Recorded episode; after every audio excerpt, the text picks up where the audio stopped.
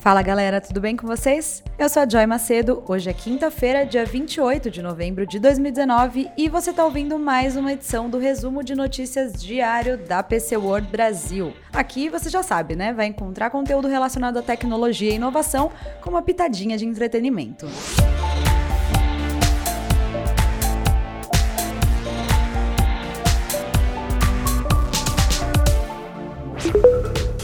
manhã começou agitada e cheia de polêmica no mundo da tecnologia. Durante a madrugada, o perfil da Huawei Mobile Brasil no Twitter publicou algumas mensagens ofensivas. No primeiro tweet, a empresa citou a Black Friday e deu a entender que os consumidores de menor renda não devem conseguir comprar os dispositivos da marca, mesmo durante a promoção. A outra mensagem insultava a Apple, citando que a Huawei é melhor do que a empresa da maçã. Pouco tempo depois, uma mensagem de pedido de desculpas foi publicada no perfil, dizendo que as medidas cabíveis estavam sendo tomadas. Até o fechamento dessa edição do Diário da PC, ainda não haviam divulgado exatamente o que aconteceu. A Huawei apenas informou que identificou o uso indevido na sua conta do Twitter e estava investigando o caso. A empresa reforçou ainda que respeita o público e os concorrentes e desaprova qualquer comentário agressivo a qualquer empresa. A dúvida que fica é se seria uma invasão à conta da Huawei ou se algum funcionário rancoroso teve acesso ao perfil e resolveu causar um pouquinho, hein?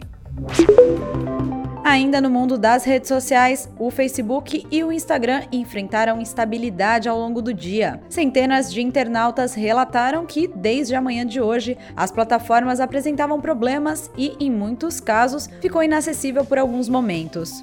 O Messenger também entrou nessa leva enquanto o WhatsApp parece não ter sido afetado. Os problemas de conexão aconteceram em países da América Latina, Europa e Ásia. Ao que tudo indica, os serviços já foram normalizados. Por meio da sua assessoria de imprensa aqui no Brasil, o Facebook disse que, mais cedo, um problema na central de sistemas de software fez com que as pessoas tivessem problemas em acessar a família de apps do Facebook, mas que a questão estava sendo resolvida e monitorada.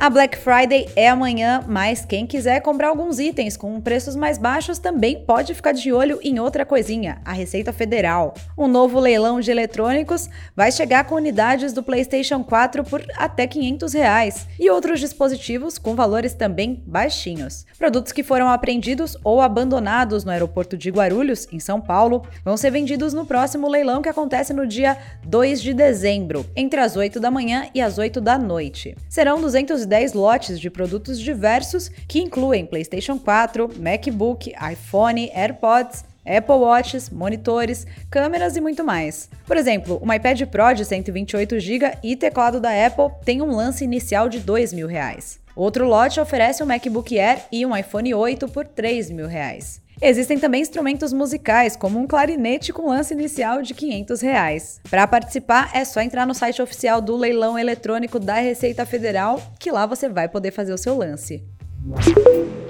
Assim como em todos os anos, a Samsung revelou uma lista de dispositivos que vão receber a atualização do Android 10 em 2020. Os primeiros smartphones da marca a ganharem atualização serão os modelos da família Galaxy S10, da família Galaxy Note 10, Galaxy Note 9 e o Galaxy A30, que vão ser atualizados em janeiro do próximo ano. Por enquanto, o último dispositivo que vai receber a atualização será o Galaxy Tab A10.5, em setembro de 2020. Entre março e agosto, os modelos atualizados serão o Galaxy A80, A7 2018, A9 2018 S9, S9 Plus, A50, A70, o Tab S6, A10, A10S, A20, A30, J6, A20S, Galaxy J6 Plus, Galaxy J8, o Tab S4, Tab S5e, Tab A8 e o Tab A10.1.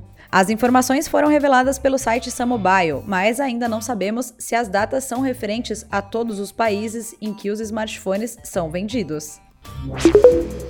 No primeiro semestre do ano, a Intel vendeu sua divisão de modem 5G para dispositivos móveis para a Apple por 1 bilhão de dólares. Agora, a empresa anunciou uma parceria com a MediaTek para levar esse tipo de rede para os PCs. Enquanto a Intel será responsável por definir as especificações do 5G para implementação em notebooks e desktops, a MediaTek vai ficar com o processo de desenvolvimento de um modem ideal para os parâmetros estipulados. A novidade será baseada no MediaTek Helio M70 5G, que foi originalmente criado para smartphones. A parceria parece bem sensata para ambas as partes. A Intel tem lutado para lançar o seu próprio hardware de 10 nanômetros, então tira essa tarefa de design das suas costas, pode aliviar a pressão da empresa sem deixar de participar da onda do 5G. Já a MediaTek pode se beneficiar da experiência e da influência da Intel no mercado de PCs. Os primeiros notebooks e desktops baseados no novo modem 5G devem ser lançados em 2021.